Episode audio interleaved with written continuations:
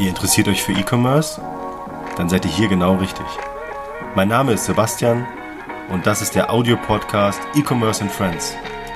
Einmal im Monat sprechen wir mit Partnern über aktuelle E-Commerce-Themen.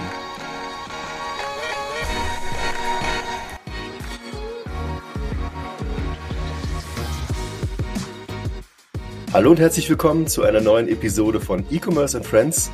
Heute mit Jera, Jera Software. Ähm, zu Gast habe ich Johannes Seidel, einen der Geschäftsführer von Jera. Ich freue mich sehr, dass du da bist. Hallo Johannes. Hallo Sebastian, vielen Dank für die Einladung. Freut mich, dass ich bei euch sein kann. Ich freue mich auch sehr. Ähm, wir haben das letztes Jahr schon geplant, dass ihr auch mal beim Podcast dabei seid. Ihr seid auch schon längere Zeit Partner. Ähm, zu eurem mhm. Produkt kommen wir später, aber du kannst vielleicht kurz so zwei, drei Sätze zu dir erzählen, zu deiner Vita, ähm, wie bist du zu Jera gekommen zum Beispiel? Das wäre ganz spannend. Ähm, ja, ich bin ja klassisch eigentlich kein Techniker äh, oder Entwickler oder ähm, was man vielleicht erwarten könnte, sondern äh, wir beschäftigen uns insgesamt mit dem Thema Buchhaltung. Ähm, bin allerdings von meiner Grundausbildung habe ich eine kaufmännische Ausbildung. Ich habe ganz klassisch im Einzelhandel angefangen zu lernen, äh, bin dort über so ein Management-Trainee-Programm äh, zum Einzelhandel gekommen. Das war damals noch bei der Firma Woolworths. Ähm, gibt es heute auch noch in Deutschland, aber nicht mehr ganz so groß wie damals. Und ähm, ich habe dann äh, nach dieser Ausbildungszeit äh, ähm, zwei Geschäftspartner kennengelernt, mit denen ich in Freiburg ein IT-Systemhaus gegründet habe. Und damals hatten wir so diese wahnsinnig tolle Idee, wir machen äh, ein Systemhaus und äh, das wird alles toll. Einer macht Technik, einer macht Verkauf und ich hatte den Job der Administration, äh, alles was mit Rechnungswesen Richtung Buchhaltung auch zu tun hat. Das hat geklappt. Wir wären zwar nach drei Monaten fast pleite gewesen, weil wir ein bisschen unterschätzt haben, was äh, so eine Firmengründung alles äh, beinhaltet. Aber ähm, das hat sich dann tatsächlich gut entwickelt. Und ich bin vor acht Jahren äh, aus dem äh, IT-Systemhaus dann ausgestiegen. Wir haben ähm, dort äh, eine Abteilung dann gehabt, die sich mit äh, Rechnungswesen beschäftigt hat. So klassisches ERP, Mittelstandssoftware und die haben wir einmal im Systemhaus selbst eingesetzt und dann haben wir diese Software natürlich auch an Kunden verkauft, im Laufenden betreut, ähm, Installation, Support, Schulung, alles was dazugehört, das haben wir im Systemhausgeschäft gemacht.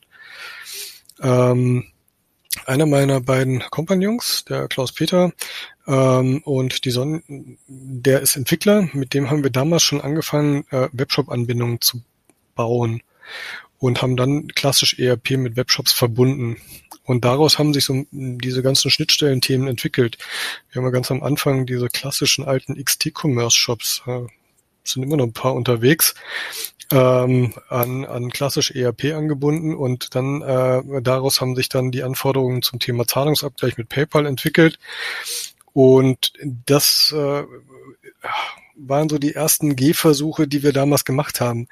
Und dann haben wir äh, aus diesem Systemhausgeschäft ähm, zu dritt. Eine Kollegin, die äh, Sonja, ist dann noch mit dazugekommen, die hat ERP-Betreuung gemacht. Und wir drei haben dann praktisch eine Ausgründung aus dem Systemhaus gemacht, haben dann alles, was Software anging, mitgenommen und die erste Keimzelle der ganzen FIBO-Schnittstelle. Das hat sich dann Stück für Stück entwickelt, wo wir dann hingegangen sind und dann haben wir hier im, im Nachbarort das Unternehmen gegründet, die Jera GmbH, und äh, damit haben wir dann Stück für Stück angefangen, das Unternehmen neu aufzubauen. Da haben wir natürlich wieder den Gründungsaufwand unterschätzt. Wir sind zwar im laufenden Betrieb gestartet, aber was alles neu gemacht werden muss, von Marketing über Mitarbeiter aufzubauen, zu schulen, diese ganze Infrastruktur aufzubauen, ja, das haben wir natürlich wieder etwas unterschätzt. Das hat dann viel Zeit und Nerven gekostet. Aber ähm, im Moment haben wir einen ganz guten Stand eigentlich. Okay, ich muss jetzt mal ganz kurz einhaken. Ähm, wir sind jetzt schon ganz, ganz stark in der Geschichte von Jera, beziehungsweise so in den Anfangsjahren. Ähm, mich würde interessieren, äh, dieses Systemhaus, existiert das noch? Vermutlich ja. Das existiert noch, ja. Also okay. die beiden Kollegen, mit denen ich das damals gemacht habe, die haben das und äh, ähm, also diese Firma, die Log in Freiburg GmbH, äh, betreiben die nach wie vor weiter. Ähm, ich sehe auch ab und zu mal meine äh, Kollegen äh, mit den Autos da noch äh, durch die Gegend fahren. Also wir, wir sitzen äh, jetzt, die, die Jera sitzt jetzt in Fürstetten und die Firma in Freiburg, das sind zehn Minuten von hier. Die gibt es nach wie vor, die betreiben ihr Geschäft auch nach wie vor. Wir haben mittlerweile relativ wenig Berührungspunkte, weil sich die Geschäftsfelder sehr unterschiedlich entwickelt haben. Ne? Klassisches Systemhausgeschäft bedeutet ja, dass ein Techniker zu einem Kunden fährt oder vielleicht auch vom Homeoffice aus arbeitet, aber eher regional aufgesetzt. Und wir machen unser Geschäftsbereich in Gesamtdeutschland, ähm, teilweise in Österreich, ein bisschen in der Schweiz, ähm, so dass wir auch äh, von der äh, Zielgruppe mit dem klassischen Thema Onlinehandel äh, ganz anders aufgestellt sind als ähm, das Systemhaus. Ne? Wie seid ihr da hingekommen? Also erstmal würde mich auch interessieren, warum Jera? Was bedeutet das? Hat das eine bestimmte Bedeutung? Ich habe äh, nachgeforscht, ich habe jetzt, glaube ich, nichts gefunden, wo das herkommt. Also die, die Grundidee war, äh, wenn, man, wenn man die Firma gründet, wir brauchen einen Namen. Und dann saßen wir beim Klaus-Peter in der Küche und haben überlegt, was machen wir denn? Die, die Nachnamen, das wäre dann Seidel, Hermle, Posselt gewesen, haben wir überlegt, SHP, aber im Softwarebereich mit SHP gerade noch betriebswirtschaftliche Software könnte man mit großen, mit einem großen Waldorfer Unternehmen in Konflikt kommen, wo wir gesagt haben, ist vielleicht nicht ganz gut. Ähm, und dann kam äh, die Frau von Klaus Peter um die Ecke und sagte nur, so, pff, da könnt ihr gleich Jera nehmen. Äh, Jera ist äh, ein Buchstabe in einem alten äh, äh, alemannischen Runenalphabet und bedeutet, es wird ein gutes Jahr werden. Also es geht eigentlich nur um die Bedeutung. Und die Grundidee hinter dem Namen ist natürlich eine sehr positive, die uns äh, in die Zukunft tragen soll. Äh, und dann haben wir einfach selber mal natürlich im, im äh, Google geguckt und festgestellt, das ist äh, eine Bezeichnung, die bei Google relativ selten gelistet ist. Und das ist natürlich für Namen eher positiv. Wenn ich mit Buchstabenkombination SHP oder sonst irgendwas suche, dann finde ich von, äh, was weiß ich, äh, irgendwelchen kleinen äh, Schraubendrehereien auf der Schwäbischen Alb äh, bis zu irgendeinem Logistiker in, äh, Mecklenburg-Vorpommern, wahrscheinlich alles Mögliche an Unternehmen. Ja. Ähm, aber dann vorne bei Google zu ranken, ist natürlich ein ein Thema, was, ähm, was dann äh, mehr Aufwand bedeutet, als was zu nehmen, was ohnehin schon sehr einmalig ist. Das ist auch eine ganz gute Brücke. Ähm, wie betreibt ihr denn euer ähm, Online-Marketing? Also habt erstens mal, ihr habt wahrscheinlich Online-Marketing, macht das auch? Wie, ja, klar. Wie, wie professionell macht ihr das und ähm, in welchen Bereichen? Also ich würde ich, ich würde mal äh, tief stapeln und sagen, wir werden langsam besser. Ein äh, Freund von mir, äh, der Michael, äh, sagte, vor zwei, drei Jahren habe ich ihn das letzte Mal getroffen, ähm, relativ gerade raus, euer Marketing ist scheiße.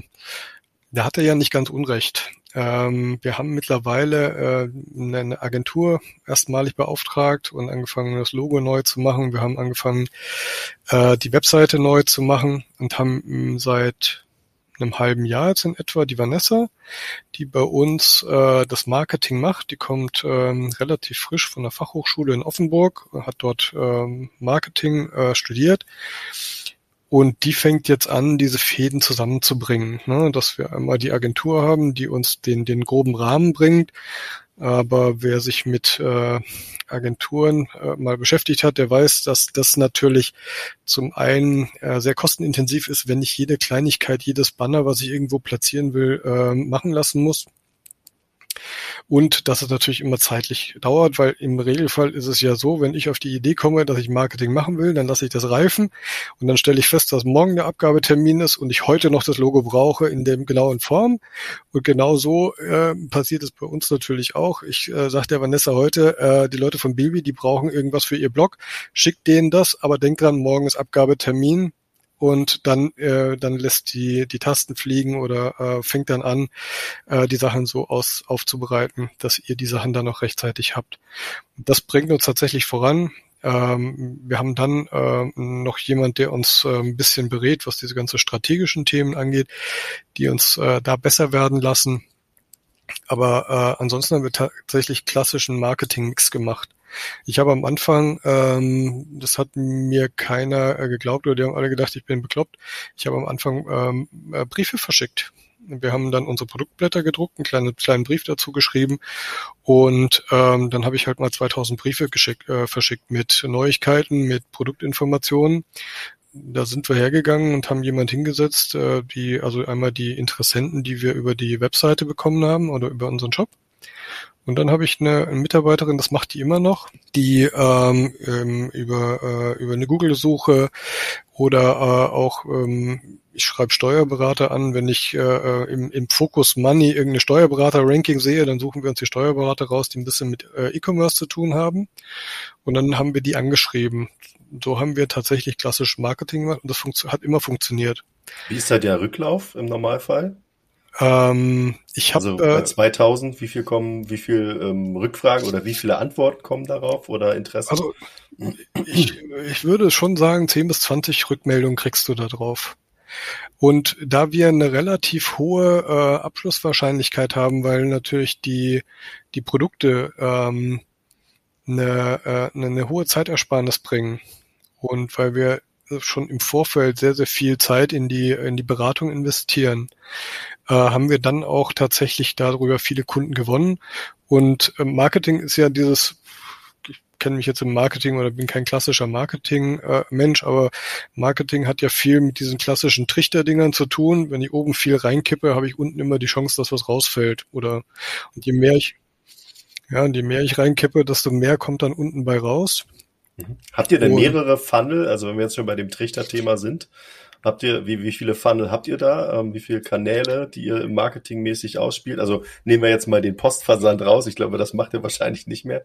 Nee, tatsächlich äh, nicht mehr. Also ich äh, hatte dann beim, bei der letzten Selektion, glaube ich, äh, äh, meinen Damen gesagt, äh, wir hätten so viereinhalb bis fünftausend Briefe zu machen, wo die dann nur mit den Augen gerollt haben, haben wir dann auch gesagt, das ging dann nicht mehr. Dann kommen wir ja nachher noch ein bisschen dazu auf das letzte Jahr. Ähm, das war relativ anstrengend für uns. Ähm, und da haben wir dann gesagt, das, das geht nicht. Aber das ist natürlich klassisches äh, Briefmarketing äh, machen wir. Wir machen oder haben bis vor Corona jedenfalls klassisches Messemarketing gemacht. Die erste Messe, die ich jetzt dieses Jahr machen wollte in Berlin, die ist auch schon wieder verschoben worden. Ist, äh, aber die E-Commerce World, ne, E-Commerce äh, E-Commerce Expo. E-Commerce Expo, genau. Ja, genau. Ja, da, da wären mhm. wir, glaube ich, auch gewesen. Also die ist jetzt auf Mai, ich glaube Mai ist sie jetzt. Ich plane noch damit. Ich hoffe auch, dass die stattfindet, weil mir das Messethema wahnsinnig Spaß macht. Das ist nicht nur ähm, nicht nicht nur mit Kunden reden, sondern mit Partnern reden, mit irgendwelchen Leuten sich austauschen und äh, auch mal so ein bisschen mitkriegen, was passiert im Markt, was interessiert Leute, was finden Leute blöd. Also ich ziehe da mehr raus als einfach nur äh, fürs Verkaufen hingehen was immer Spaß macht, ist dann auch abends, wenn man beim Bier mal ein bisschen steht und mit ein paar Leuten einfach ein bisschen ja, dämlich quatschen kann. Ne? Das ist, gehört auch dazu.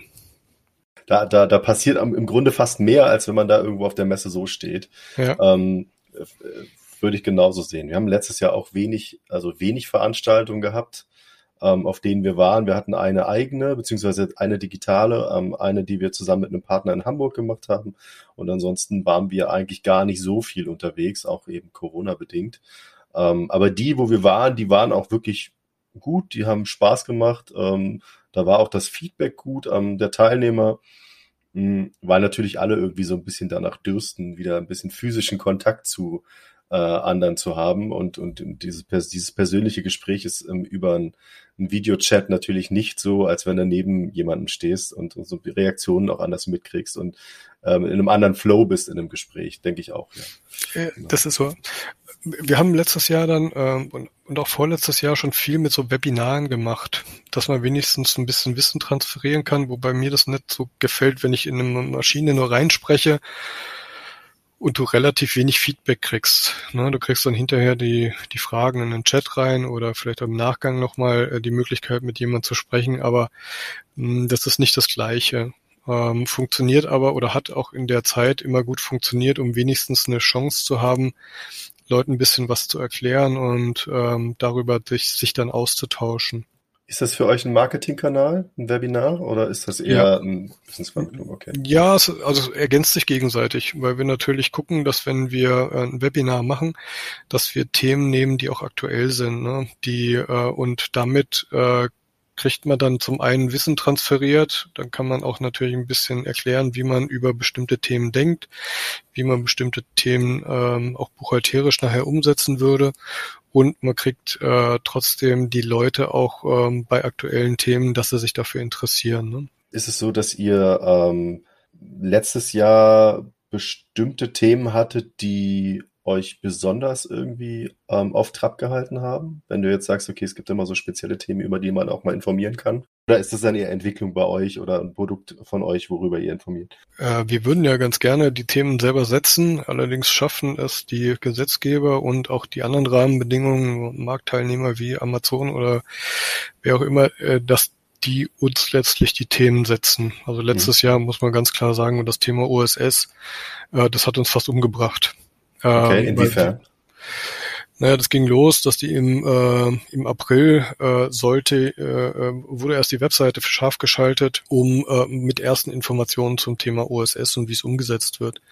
Wir haben seit äh, Anfang des Jahres aber schon Anfragen gehabt, wie wir das Thema OSS umsetzen. Nur der Gesetzgeber bzw. das Bundeszentralamt für Steuern hat gar keine Informationen rausgegeben, wie es laufen soll. Die DATEV selbst hat dann Mitte August das Update rausgebracht, mit dem sie OSS-Daten verarbeiten konnte. Und ähm, wir hatten allerdings seit 1.7. die Anfragen von Kunden, die regelmäßig ihre Buchhaltung machen. Also es gibt ja nicht nur Kunden, die einmal im Monat Buchhaltung machen, sondern auch ein bisschen größere Unternehmen, die das dann vielleicht tag, äh, tageweise buchen und dann immer vom Vortag buchen. Die hatten gar keine Möglichkeit, das äh, richtig umzusetzen, weil die Buchhaltungssoftwareanbieter von dem ganzen Thema überrascht worden sind. Und da muss ich sagen, wirklich in Anführungsstrichen überrascht, weil die ähm, der gesetzliche Vorlauf über die EU bis runter in die äh, deutschen äh, gesetzgebende Verfahren, der hat dreieinhalb Jahre gedauert. Also es kann keiner sagen, dass das Thema jetzt ganz neu und auch plötzlich auf, auf der Tagesordnung stand. Das hat äh, dann parallel dazu geführt, dass viele Steuerberater auch gedacht haben, dass das Thema gar nicht kommt, sondern nochmal verschoben wird. Aber es kam dann halt zum 1.7. Und da haben wir dann tatsächlich auch im Support, wir haben echt Probleme bekommen, weil wir äh, so viele Support-Anfragen hatten. Es wollte jeder einzeln natürlich dann dem Thema beraten werden, der am besten den Steuerberater auch nochmal individuell beraten, dann die technische Umsetzung machen.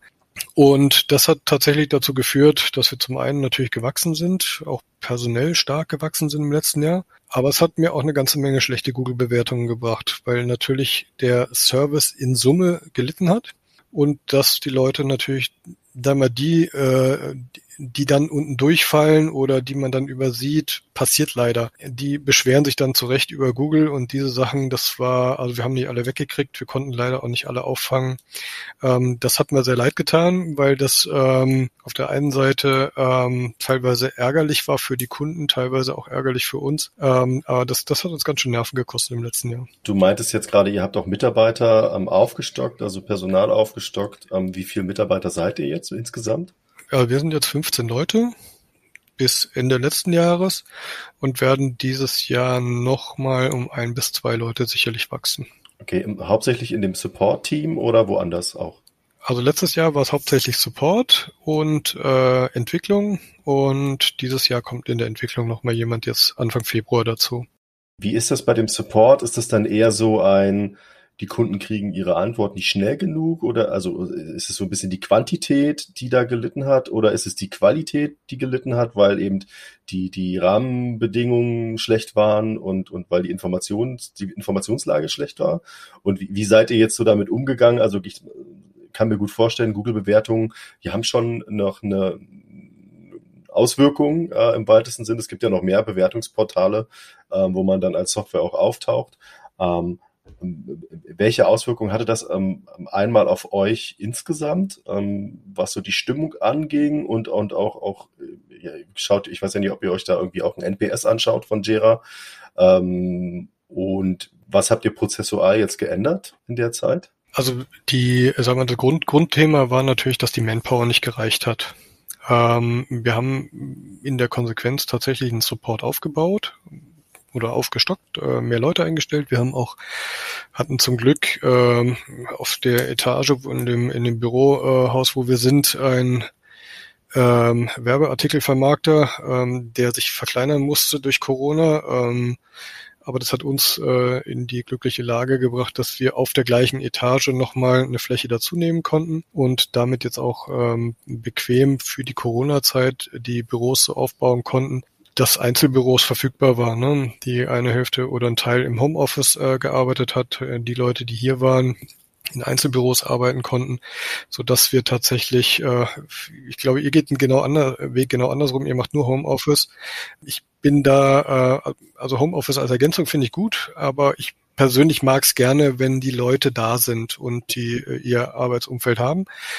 Aber gut, das ist Geschmackssache. Es ist ja auch eine strategische Entscheidung, ne? das muss man dazu sagen. Also ähm, das Thema ist ja auf der einen Seite so ein bisschen Recruiting, Hiring. Ähm, ja, also kannst jetzt keinem irgendwie zum Beispiel, nehme ich jetzt mal Detmold als Standort, den wir ursprünglich hatten, kannst du Detmold einem Entwickler nicht unbedingt schmackhaft machen. Auch im Zweifelsfall keine Marketingmanager oder äh, äh, welche Position auch immer das dann ist.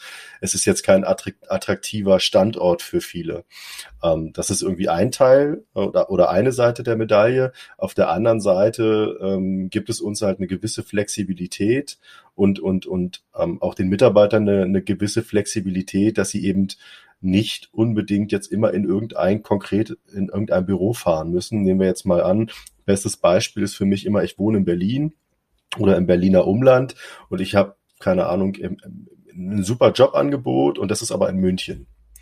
Ähm, da geht's jetzt nicht mal nur darum, dass ich umziehen müsste, sondern es geht darum, dass das, dass das, dass das Lohnniveau ähm, für Ausgaben in München, genau wie der Wohnungsmarkt etc. natürlich ein ganz anderes ist als das, was ich bisher gewohnt bin. Das heißt also, dieses zusätzliche Geld zum Beispiel, nehmen wir jetzt, wenn, wir jetzt nur an einem, an einem Faktor festmachen, was machen wir am, am Geld fest? Dieses zusätzliche Geld, was ich einnehmen würde als Arbeitnehmer, würde in München direkt über die Lebenshaltungskosten wieder weg sein und ich hätte den gleichen Standard wie in Berlin, nur es ist alles einfach teurer.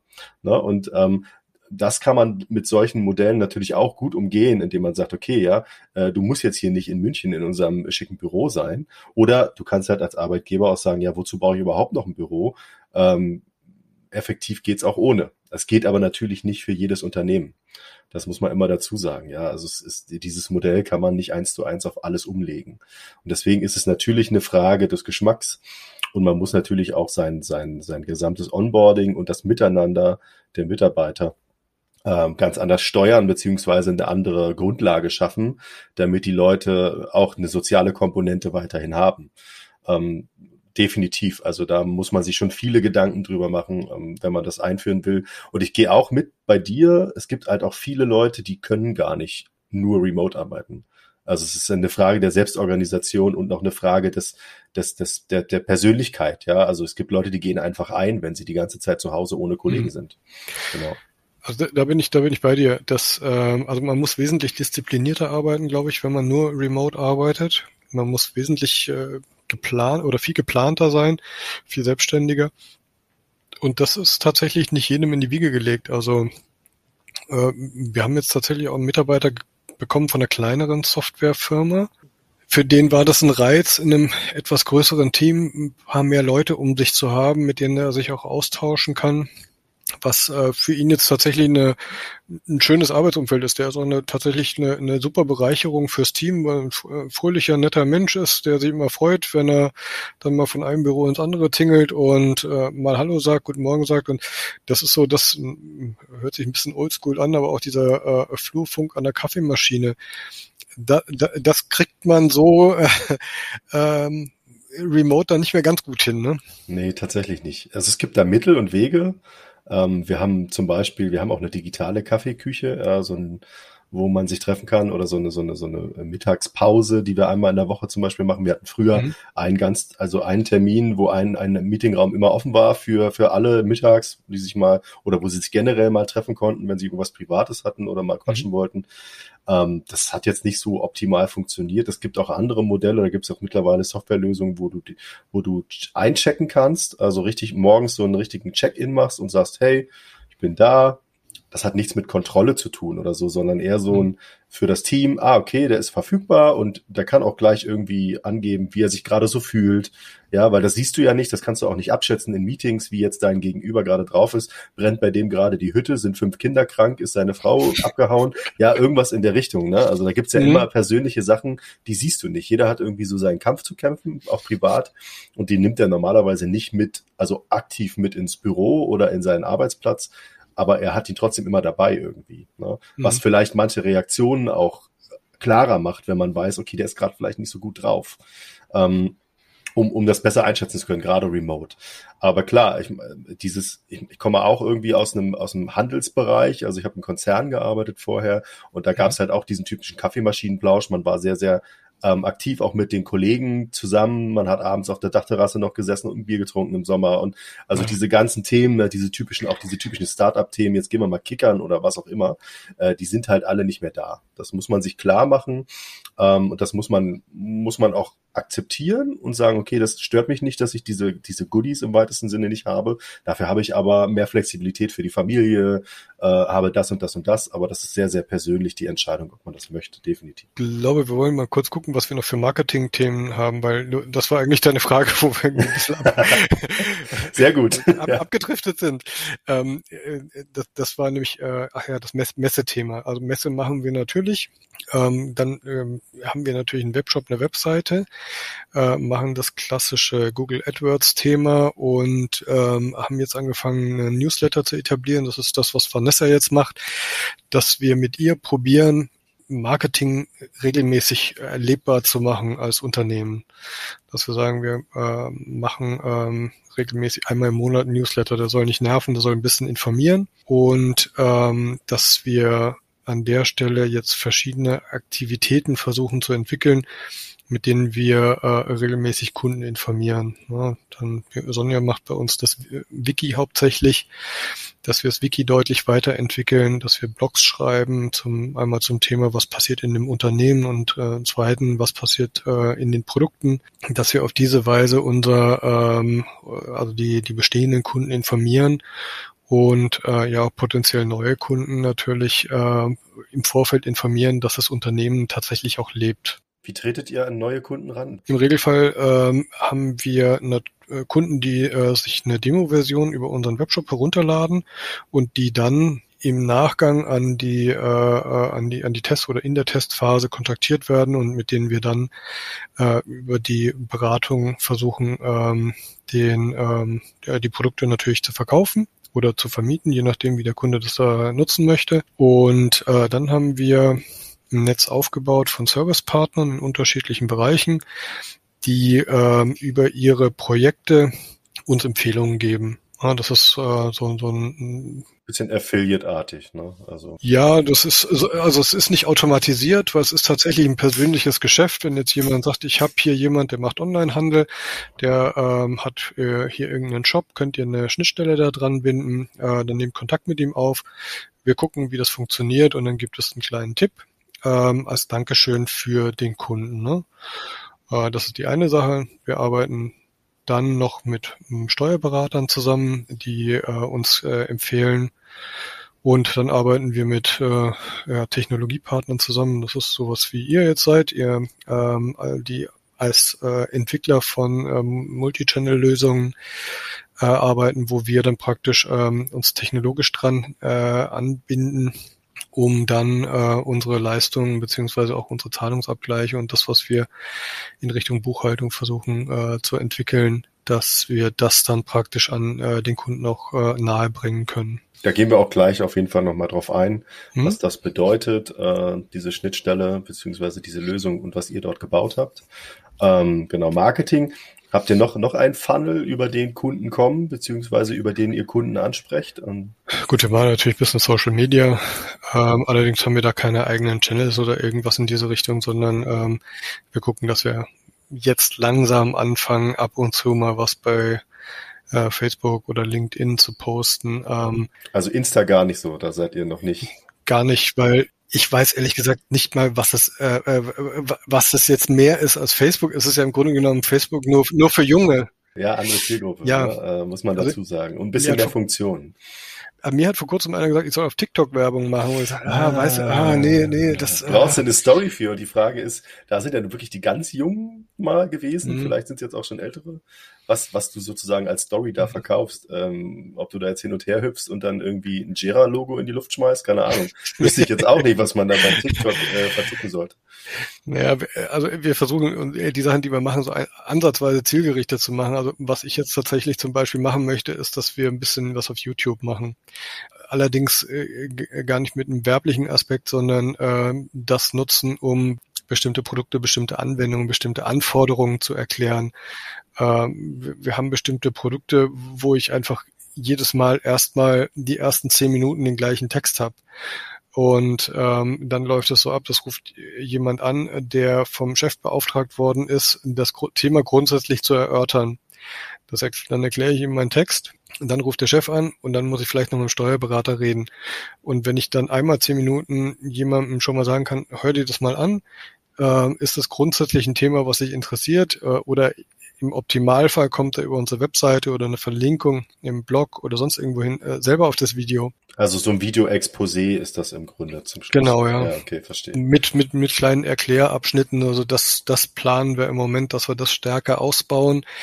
Ähm, wobei auch das, das äh, merken wir schon in der Vorbereitung, das ist natürlich ein, ein Riesenhaufen Arbeit. Ne? Und das ist ja nicht so, dass man sich hinsetzt und einfach so ein bisschen Video macht, äh, sondern dass man dann tatsächlich auch ein bisschen Storyboard aufbauen muss, dass man ein bisschen gucken muss, dass es geschnitten wird hinterher, ähm, dass es was hermacht, dass man. Macht ihr das in-house oder habt ihr da jemanden, der das für euch macht? Äh, ich habe ähm, beim Kaffeemaschinen-Talk äh, mit einem Mitarbeiter rausgefunden, dass der über Jahre irgendeinen YouTube-Channel äh, halb professionell betrieben hat. Und der weiß dann Bescheid auf jeden Fall. Ne? Der weiß Bescheid und äh, das Wissen wollen wir jetzt versuchen anzuzapfen und umzusetzen. Ob wir das hinkriegen, kann ich noch nicht sagen. Also wenn es gar nicht geht, werden wir es auslagern müssen. Aber ähm, ich weiß auch, dass das wieder mit dem Auslagern dann ein Thema ist, was dann, ähm, ich sag mal so, man hat einen Dienstleister, der natürlich dann einen Gegenpart haben will, der, äh, der ihm vernünftig antwortet. Und das kann ich dann wieder nur über Vanessa machen, weil ich selber das zeitlich nicht hinkriege. Ne? Also Vanessa hat ziemlich viele Quotes in diesem Podcast. Ja, äh, ja, deswegen ein kurzes Shoutout an Vanessa, falls du das hören solltest. äh, ich kenne Vanessa noch nicht, aber es ist gut, dass du schon so äh, so verinnerlicht bist. Die ist mit, die ist mit deinen Kollegin ähm, im Kontakt auf jeden Fall. Äh, wahrscheinlich mit Jana, würde ich mal vermuten. Ähm, Jana ist übrigens bei uns die äh, Zauberfee, die alles, was Videos und Content angeht, äh, betreut. Das heißt also, wenn ihr so YouTube-Videos seht, wir machen ja relativ viele How-To-Videos auch, äh, auch für unsere Hilfe dann sind die meistens äh, von Jana produziert worden. Genau. Ähm, das heißt, wir haben da jetzt schon so ein bisschen Wissen aufgebaut. Wir haben da auch, glaube ich, ein recht vollständiges Team, was so diese einzelnen Bereiche angeht. Ob das jetzt Videoschnitt, Präsentation, Content auf der Website, Blogartikel etc. pp. angeht. Ähm, das war jetzt auch nicht so einfach, weil das natürlich auch so ein, ein, steiniger Weg ist, bis man irgendwie dahin kommt, dass das alles so aussieht, wie man das haben möchte, bis man das richtige Equipment hat. Ähm, das sind ja viele einzelne Komponenten, die da irgendwie da sein müssen. Mal einfach so eben mit dem Handy sich hinstellen und ein Video machen, ist halt nicht. Ne? Heutzutage muss es schon ein bisschen anders aussehen das, das ist genau der Punkt, wo, wo, wo ich versuche, auch so ja, einen Weg zu finden, mit dem ich dann umgehen kann. Äh, wir hatten jetzt gerade eine Besprechung, wo ich gesagt habe, es kann nicht sein, dass wir jedes Mal dann neu aufbauen müssen, sondern wir suchen uns einen Platz, wo wir das fertig aufbauen, dass es dann auch ein bisschen eine Kontinuität ausstrahlt, dass es immer gleich aussieht, dass man mh, nicht immer die Hürde hat, oh, ich muss das jetzt aufbauen, sondern ich setze mich hin, mache das Ding, wenn ich mein Storyboard habe und kann es dann gut abarbeiten und äh, damit die, die, die Hürden so niedrig wie möglich sind. Aber ich glaube, das ist schwierig. Also ich kenne mich mit dem Thema halt nicht aus. Das ist, äh, da bin ich tatsächlich darauf angewiesen, ähm, dass da jemand ähm, dann auch sein Know-how hat, das er bereitstellt. Beim, ich komme halt aus einem äh, ganz anderen Umfeld. Ne? Das ist auch eine, Inter eine Interessenfrage, muss man wirklich sagen. Ne? Also ähm, jemand, der, der da Interesse dran hat, der, der hat eine ganz andere Leidenschaft für, ähm, ich sag mal, ist ja auch nichts weiter als ein Produkt, was man dann sozusagen macht, wenn man da ein Video macht oder ähnliches. Ähm, man merkt schon die Leidenschaft, wenn da jemand Bock drauf hat. Genau. So, okay, dann würde ich sagen, haben wir den ganzen Bereich Marketing ganz gut abgefrühstückt bei euch. ähm, ich, ich, mich würde eure Produktpalette noch so ein bisschen interessieren und dann können wir ja auch ähm, von der Produktpalette mal ein bisschen Richtung Schnittstellen schauen, die schon bestehen und wie die so funktionieren. Vielleicht kannst du erstmal ein bisschen was zu euren Produkten an sich erzählen. Also da gibt's ja so Jira to Datev äh, oder Baby to Datev, in dem Fall jetzt bei uns wäre das. Ähm, ähm, was gibt's noch? Also wir haben natürlich äh, unterschiedlichste Anbieter im ERP-Umfeld angebunden. Äh, so wie Bilby gibt's natürlich eure Wettbewerber, mit denen ihr euch wahrscheinlich durch die Gegend schlagt, wie eine Plenty oder eine JTL, äh, die wir auf der anderen, auf der einen Seite alle angebunden haben und wir gehen mittlerweile auch nicht mehr nur in Richtung Datev. Wir äh, arbeiten mit äh, allen Anbietern, die äh, diese klassischen Datev-Formate verarbeiten können Ähm, das bedeutet, das kann eine Stotax sein, das kann Agenda sein, eine Edison, äh, klassisch eine Lexware auch, ähm, wo wir in die Richtung gehen. Und wir arbeiten aktuell daran, dass wir nicht mehr nur den Weg gehen, dass wir einfach Datev-Format bereitstellen und dann muss das wieder irgendjemand in eine Mail packen und vielleicht noch einen Text dazu schreiben und das dann dem Steuerberater schicken und die müssen das wieder ablegen, sondern äh, wir gehen den Weg, äh, dass wir die äh, FIBU-Software äh, Rechenzentren direkt anbinden wollen und dann aus den Schnittstellen direkt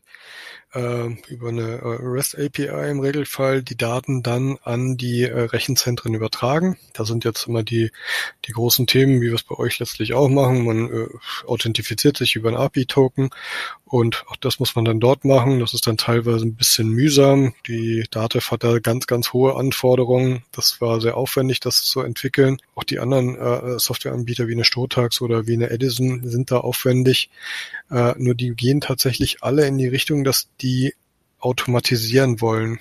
Wir haben dann praktisch äh, technologisch immer einen Platz, wo wir einen, einen Datenstapel ablegen und der dann teilweise automatisch abge abgeholt wird, dem Steuerberater, dem richtigen Mandanten zugewiesen wird und dann auch schon als äh, verarbeiteter Datensatz dann bereitgestellt wird. Kurze Zwischenfrage. Empfangen die euch mit offenen Armen und sagt, ja, voll gut, wir wollen das unbedingt?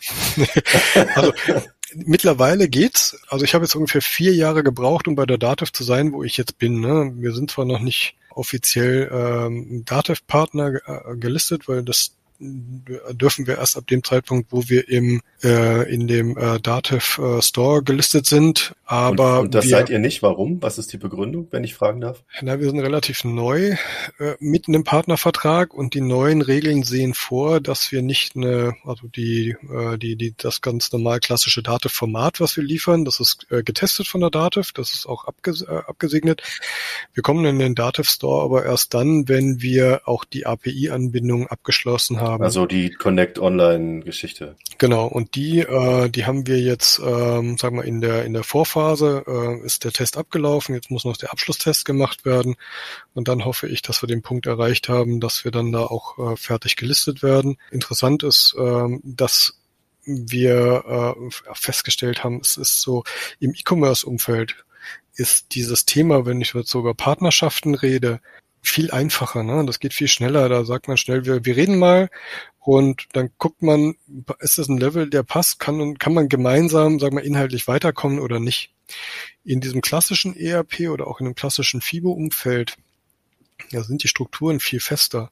Also wir haben bei allen Anbietern ähm, länger gebraucht als mit jedem E-Commerce-Unternehmen überhaupt, um über überhaupt über das Thema Partnerschaft zu reden. Und ähm, zeigt sich aber, dass das langfristig jetzt anfängt, Früchte zu tragen, dass wir da dran geblieben sind dass wir mit einer ganzen Reihe von Anbietern da tiefer auch in äh, Partnerschaften gehen, dass die technischen Anbindungen jetzt äh, funktionieren und dass wir da weiterkommen. Also das ist auch ein Thema, was in diesem Jahr, ähm, sagen wir mal, erste Früchte tragen soll dass wir da äh, mit diesen äh, Datev und äh, Edison und Stotax und äh, Agenda-Anbindungen äh, an den Markt gehen wollen. Das liegt jetzt hauptsächlich daran, so höre ich es jetzt raus, dass Sie ein bisschen konservativer unterwegs sind in Ihrer Geschäftspolitik. Genau. Also das ist nicht so, dass man da sagt, schnell eine Partnerschaft. Die, äh, die Partnervereinbarungen äh, sind dann auch verbindlicher das merkt man schon. Also ähm, da ist dann schon, wenn man äh, an die richtigen Leute kommt, auch Interesse da, weil die natürlich auch alle die die Not haben. Ne? Das äh, Steuerberatungs- äh, oder Steuerberaterumfeld ist ja so, dass die Steuerberater zum einen selber sehr überlastet sind aktuell durch diese ganzen Corona-Hilfen und dass die selber vorher schon kaum Leute gefunden haben. Ne? Also wenn man jetzt an einen klassischen Online-Händler denkt, der, wenn er nur 2000 Aufträge oder zweieinhalbtausend Aufträge im Monat macht, dann sind das fünf Leitsordner voll. Und bei der Vorstellung, dass die irgendeiner abtippen muss, na, da findet man ja keinen, der wirklich Lust drauf hat. Und von daher ist das Thema Automatisierung kein nice to have, sondern ähm, ohne geht's gar nicht. Und ähm, von daher haben die alle die Notwendigkeit, äh, Schnittstellenanbindungen bereitzustellen, auch Lösungen bereitzustellen in die unterschiedlichen Richtungen. Äh, und das läuft natürlich parallel zu dem, was wir auch äh, unseren Kunden anbieten wollen. Von daher passt das ganz gut zusammen. Gibt es denn, ähm, ich stelle jetzt mal ganz blöd die Frage, weil ich da mich nicht, nicht so richtig auskenne, was so euer Geschäftsmodell angeht. Gibt es da direkte Konkurrenz, also bekannte Konkurrenz, die ihr habt äh, in dem Bereich äh, oder in dem Produkt, was ihr anbietet? Ja, es gibt natürlich Wettbewerber mittlerweile am Markt. Ne? Es, gibt tatsächlich klassische Konnektorenhersteller. Äh, wir stellen äh, aber auch mittlerweile natürlich fest, auch die großen äh, FIBO-Software-Anbieter wollen natürlich einen Teil dieser, dieser ähm, Produkte selbst abbilden. Also das macht ja Sinn, ne? wenn ich mich als, als, keine Ahnung, Lexware hinstelle und sage, okay, ich will das weitergeben. Ja klar, und auch eine Dativ geht her und sagt, wir haben eine, wir haben eine PayPal-Schnittstelle aber eine Dativ braucht ungefähr drei Jahre, bis eine PayPal-Schnittstelle läuft. Okay. Und dann kam, dann kam eBay daher und hat gesagt, wir machen jetzt einen eigenen Payment-Service. Und ähm, dann ist jetzt natürlich toll für alle Steuerberater, die den PayPal-Service anbieten können.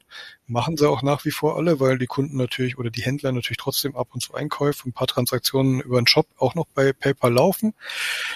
Aber alle die, die ernsthaft bei eBay verkaufen, die brauchen halt dann eine eBay-Anbindung. Und das ist schon so ein bisschen so, ähm, bin mir sicher, dass die Dativ auch mit eBay redet und äh, überlegt, wie sie das anbinden können. Aber äh, es ist natürlich äh, so, dass die Dativ und die großen Softwareanbieter länger brauchen und dass der Markt natürlich sehr, sehr schnell ist wenn wir heute über ein Shop Shopify-System reden, ne, als Shop-System, dann kann das sein, dass es in drei Jahren kein Mensch mehr interessiert. Und wenn wir heute eine Anbindung bauen, wir haben letztes Jahr eine Anbindung für, für Rewe gebaut, Zahlungs, äh, Zahlungsabgleich für Rewe, ja. Ähm, ja, okay. Das war dann blöd gelaufen. Genau. Ähm, Zeit und Geld investiert in was, was äh, meine, das Rewe nach, äh, nicht, nach, nach nicht mehr zwei Jahren sagt, wir stampfen das Ding ein, kann keiner mit rechnen. Oder auch eine Rakuten, wir hatten eine Rakuten-Schnittstelle, dass Rakuten in Europa sagt, wir machen dicht, ähm, hat keiner gedacht. Ja, nein, ja, ich schon ehrlich gesagt. Aber, okay. aber gut, äh, das ist ein bisschen die Frage, wie nah man da dran ist und wie man so die, die, die, die, die Orders, die darüber reinkommen und so ein bisschen auch ein bisschen sieht, wie viel Traffic da drauf läuft und auf den relevanten Produkten läuft und wie konkurrenzfähig die mit ihrer Lösung sozusagen oder mit ihrem Marktplatz gegenüber den mhm. Platzhirschen sind. Äh, da hat sich Rewe ja, wenn wir jetzt Rewe nochmal ansprechen, auch verkalkuliert. Rewe hätte viel mehr Druck auf den Kessel geben müssen und das hätten sie auch finanziell gekonnt, denke ich äh, gegen Lidl und Kaufland. Ähm, die haben Klar. sich einfach da die Marktanteile geschnappt und dann ist halt einfach irgendwann Schicht im Schacht. Aber das ist das, was Kaufland zum Beispiel ganz cool macht. Ne? Die haben äh, eine, eine Verknüpfung zwischen der Marke Kaufland und den, äh, dem Online-Portal Kaufland. Und das spielen die echt super aus, dass die auch in den Prospekten, die sie rauswerfen, dann immer den äh, Marktplatz mit rausnehmen. Äh, und ähm, gut, Kaufland ist jetzt tatsächlich ja schon ein Klassiker im, im Online. Wir haben ja damals noch bei Hitmeister oder mit Hitmeister äh, zu tun gehabt und zwischendurch das ähm, Real als Marke. Aber was wir jetzt im Moment feststellen, ist, äh, dass ähm, sehr viele Händler versuchen, da ähm, mehr Marktplätze anzubinden. Ähm, dieses im letzten Jahr hat Otto ganz massiv angefangen, die äh, sicherlich, wenn das so weiterläuft, äh, die ein ordentliches Pendant auch zu, zu Amazon anbieten können von der Breite des Sortiments. Ähm, was äh, ich nur mh, mm, feststelle, ist, dass es auch viele kleine Marktplätze gibt, die äh, nischen, branchenspezifisch sind, äh, die äh, vielleicht regional äh, irgendwie aufgestellt sind. Und das fängt an, äh, für uns wieder interessant zu werden, weil das Marktplätze sind, für die da macht kei sich keiner die Mühe, Zahlungsabgleiche zu machen. Ne? Wir haben jetzt gerade für äh, sind wir bei Bilby jetzt tatsächlich noch nicht so weit, aber äh, für einen anderen Anbieter äh, haben wir eine Miracle-Anbindung gemacht, wo wir Miracle Reports äh, gerade für äh, Mediamarkt Saturn, Völkner, Konrad, äh, dieses äh, Dreier-Ding ähm, äh, abgleichen, weil viele Elektronikhändler in dem Umfeld angefangen haben zu verkaufen und äh, dann die Zahlungsabgleiche, für die natürlich wichtig sind. Wenn mich da einer anruft und sagt, ich habe schon im November 800 Verkäufe auf Mediamarkt gemacht, äh, dann ähm, weiß ich, dass die Not da groß ist und dass das äh, ein Thema ist, wo einfach ein Bedarf sich entwickelt. Und da wird ein großer nie dran gehen. Das ist für uns so ein Thema, wo wir äh, aus unserer Sicht sagen, da können wir äh, den Kunden gute Mehrwerte bieten und für uns natürlich als Unternehmen uns auch so positionieren, dass man sagt, ja, da können wir äh, mit dem, was wir anbieten, dann auch ähm, eine Nische gut bedienen. Was kann denn die, also nehmen wir jetzt mal speziell die äh, Bilby to Datev Schnittstelle zum Beispiel, die ihr gebaut habt. Mhm. Also worauf basiert die? Was kann die? Was gleicht die ab? Welche Daten schiebt die hin und her? Also wichtig für uns ist, dass wir ähm, immer zwei unterschiedliche Datenrichtungen haben. Ne? Wir haben auf der einen Seite die Erlösbuchung, das heißt, das ist alles, was verkauft wird. Äh, wenn wir aus dem Bilby Backend über die äh, API, die ihr anbietet, Daten auslesen, lesen wir immer alles für einen bestimmten Zeitraum aus. In der Buchhaltung ist es relativ ähm, ähm, banal. Also die meisten machen monatlich ihre Buchhaltung. Das heißt, ich gehe her und mache am, was weiß ich, am 10. eines Monats, fünf Vormonat, lese ich die Daten aus. Und wir gehen immer den Weg, dass wir die Daten komplett fertig vorkontieren. Das heißt, wir gucken nach in den Daten, die ihr uns zur Verfügung stellt. Wo wurde das hingeschickt? Mit welchem Steuersatz wurde das geschickt? Und werden dann die entsprechenden Konten hinterlegen in dem Buchungsstapel, der verwendet werden soll. Ähm, das bedeutet, dass ähm, auch das OSS voll umgesetzt ist. Ne? Wenn jemand nach Belgien mit 21 Prozent verschickt, kriegt er ein entsprechendes Konto, den entsprechenden Steuerschlüssel, so dass in der Buchhaltung hinten dran äh, die Trennung, was muss im lokalen Finanzamt gemeldet werden was muss über das Bundeszentralamt für Steuern gemeldet werden, dass das sauber funktioniert und der Steuerberater da erlösseitig schon mal alles sauber verbucht hat. Und damit habe ich jetzt auf äh, jeden Fall umsatzmäßig alles drin, egal wo äh, der Umsatz herkommt, ob das Webshop ist oder ob das ein Marktplatz ist, das ist erstmal alles ähm, äh, auf jeden Fall verbucht. Und ein zweiter wesentlicher Punkt, den unsere Schnittstellen äh, beinhalten, ist, dass wir dann diese Zahlungsabgleiche machen. Das bedeutet, ich kann Amazon Zahlungsbericht nehmen, lese den in die Schnittstelle ein. Die Schnittstelle baut dann immer äh, lokal ein kleines Archiv auf und dann gucken wir, ähm, welche Amazon-Zahlung gehört zu welcher Bilby-Rechnung. Und dann wird ein zweiter Buchungsstapel erzeugt. Und dieser Buchungsstapel beinhaltet dann alle Transaktionen für einen Transaktionsbericht von Amazon. Da sind die Kundendaten drin, da sind die Gebühren drin und bei Amazon sind da nochmal Gebühren drin und bei Amazon sind da nochmal Gebühren drin. Die sind sehr recht kreativ, was das Thema Gebühren angeht und dann kommt noch eine Shopgebühr oben drauf und äh, am Schluss gibt's dann eben diesen Auszahlungsbetrag, der auf dem Bankkonto auftaucht. Und das machen wir nicht nur für Amazon, das machen wir äh, bei, äh, bei Bilby können wir abstimmen natürlich äh, äh den PayPal-Kontoauszug. Wir können abstimmen die äh, eBay-Shops, äh, auch mehrere, wenn jemand mehrere eBay-Konten verwaltet, äh, funktioniert gut. Wir haben jetzt äh, gerade im letzten Jahr ähm, eine Etsy-Anbindung gemacht, weil wir festgestellt haben, es gibt ähm, eine Reihe von Bilby-Kunden, die auch mit Etsy gerne arbeiten. Und wenn man bei Etsy viel, äh, viel anbindet, dann erzeugen die auch so Settlement Reports ist ja nichts anderes wie ein Auszahlungsbericht. Ein Settlement Report hört sich ein bisschen cooler an. Äh, den können wir dann einlesen und gleichen das auch wieder ab. Dann gibt's auch wieder einen Buchungsstapel dazu. Äh, Kaufland können wir bei euch natürlich. Und dann haben wir verschiedene Payments noch angebunden. Also wir haben, ähm, was gibt tatsächlich äh, eine relevante Anzahl an an Nutzern von Shopify-Shops. Und bei Shopify gibt es ja immer das eigene Payment, das äh, man dann mit dazu buchen äh, muss. Und äh, diese Shopify Payment Berichte, die können wir einlesen und gleichen die wieder mit den äh, Bilby-Daten ab. Und Stripe können wir da auch machen. Ne? Also Shopify Payment basiert zwar auf Stripe, ähm, hat aber andere Berichte als Stripe selber, also das Stripe Original. Da habt ihr so die ganze, die ganze Palette. Wie sieht's aus mit Otto? Otto haben wir letztes Jahr übrigens auch angebunden. Die sind live. Ich habe noch keinen Kunden, der äh, der Bilby und Otto Kombination hatte, aber wir können, also Otto ähm, geht nur berichtsbasiert im Moment. Ne? Die können, die haben, äh, wir haben mit denen gesprochen. Die haben aktuell äh, die, äh, die, die API für die Settlement Reports für Q3 22 geplant. Ist ja bald. Ja, sie haben das äh, versucht ein bisschen zu erklären und zwar ähm, kon konnte man dann auch lesen in der Presse, die ähm, bauen einen eigenen Payment Service auf Die, und äh, dann ändert sich im Untergrund, was das ganze Payment angeht, nochmal so viel, dass die nicht zweimal die API-Anbindung äh, entwickeln wollen. Und deshalb haben die gesagt, die wollen es ins dritte Quartal schieben. Allerdings, wenn die Payment Service aufbauen, also ich habe gesehen, wie lange das bei eBay damals gedauert hat.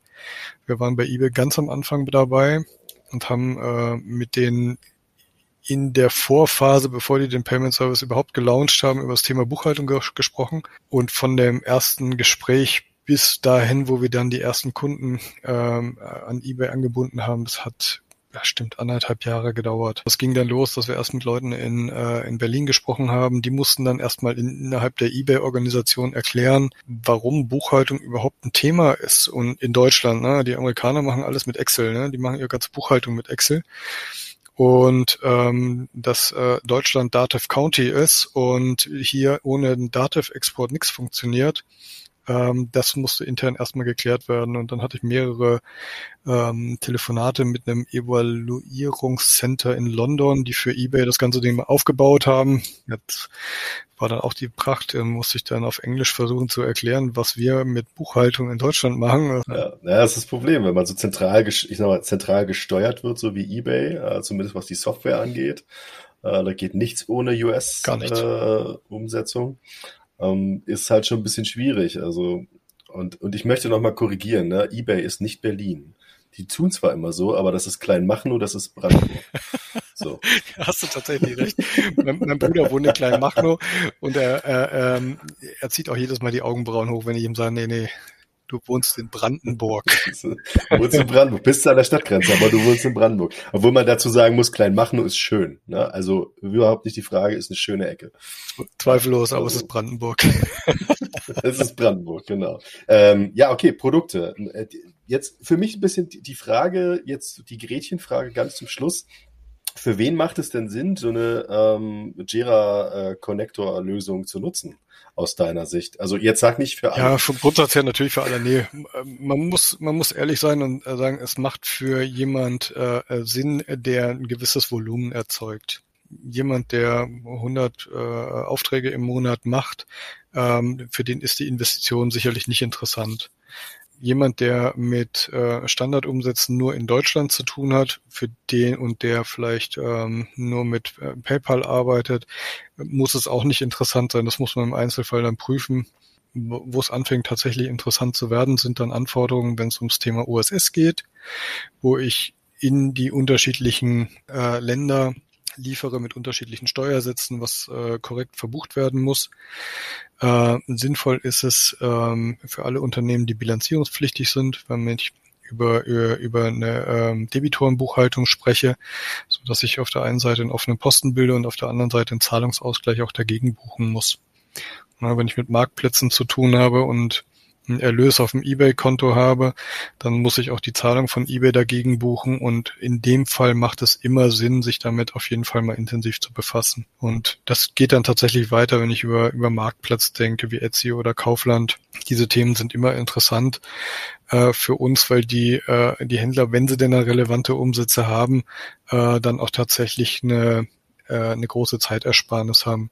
Also ich verkaufe niemandem was, wenn er sagt, er kommt damit äh, so zurecht oder er, wir sehen manchmal auch Kunden, wo ich sagen muss, es macht keinen Sinn, also äh, nimm die Bordmittel, damit kannst du arbeiten.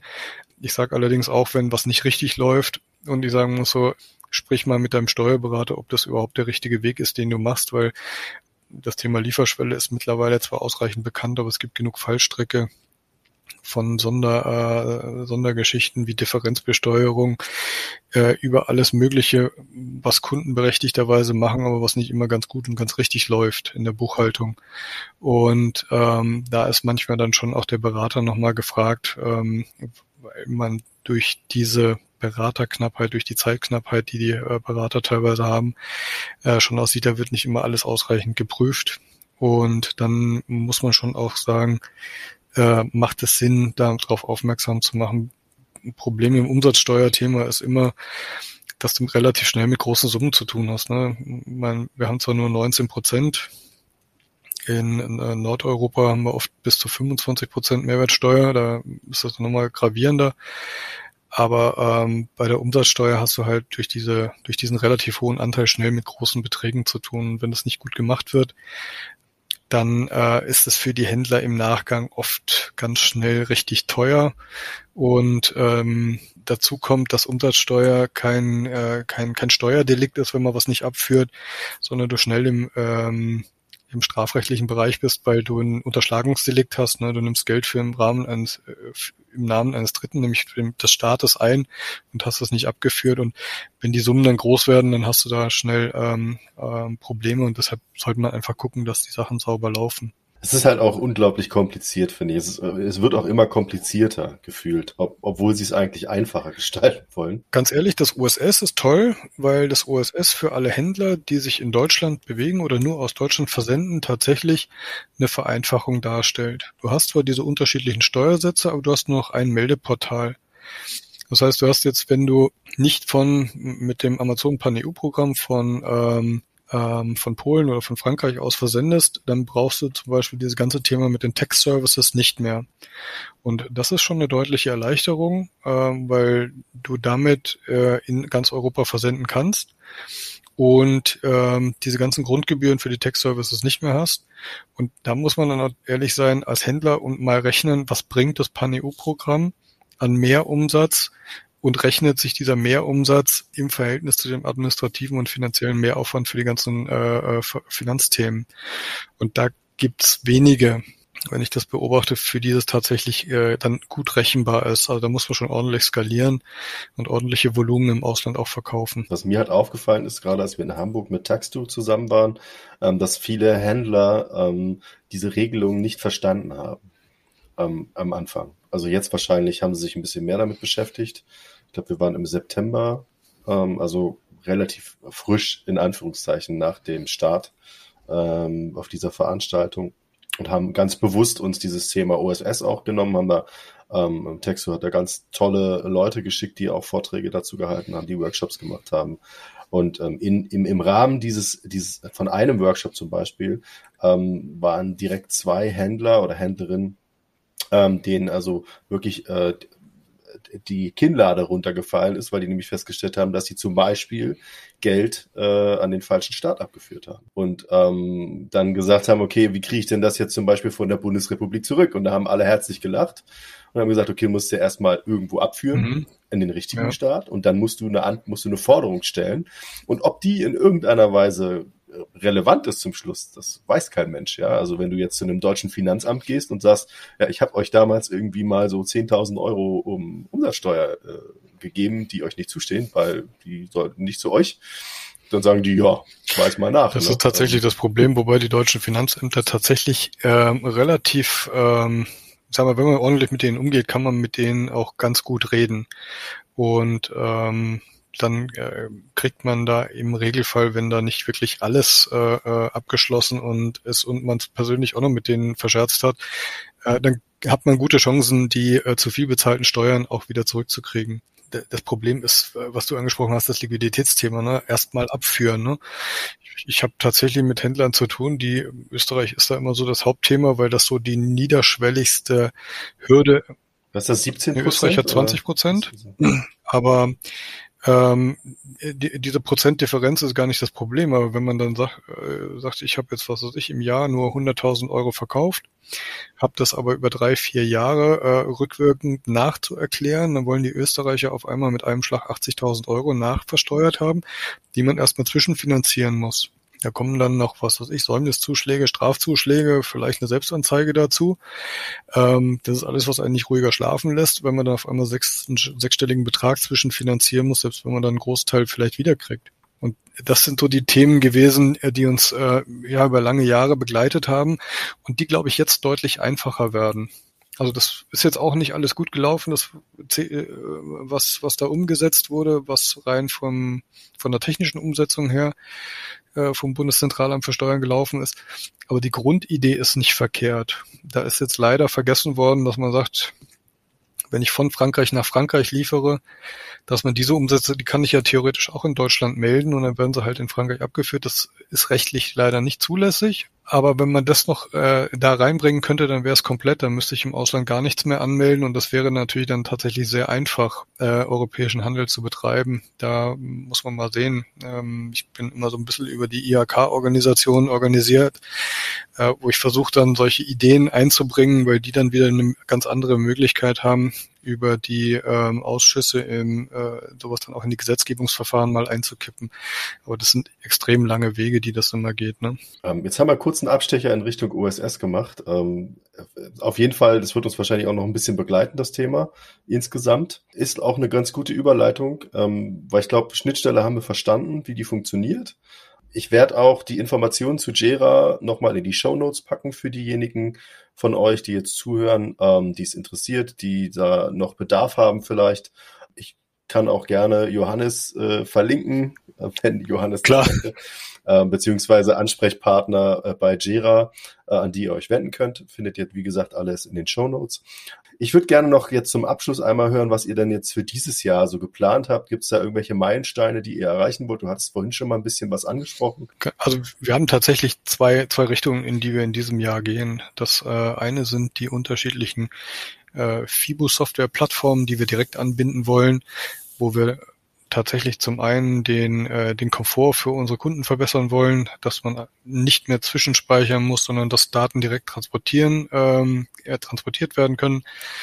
Da sind die Themen, die uns beschäftigen, tatsächlich, wie archiviere ich, wie äh, dokumentiere ich, was wie wann gelaufen ist. Das sind so Themen, an denen wir da im Moment dran sind.